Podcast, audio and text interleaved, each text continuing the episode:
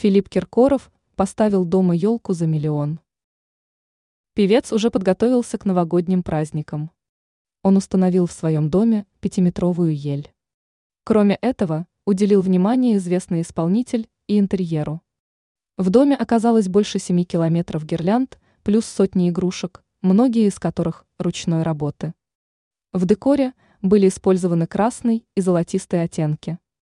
Специалисты оценили все в сумму в диапазоне от 1,2 до 1,5 миллиона российских рублей, пишет издание «Известия».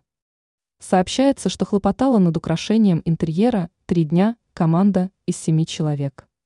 Другие представители шоу-бизнеса также уже успели украсить свои дома. К примеру, телеведущая Ольга Бузова. Ее праздничное дерево менее дорогое. В качестве декора были выбраны красные, белые и золотые шары. Специалисты оценили такой декор в 270-300 тысяч рублей. Телезвезда Ксения Бородина решила украсить домашнюю елку по мотивам сказки «Морозко».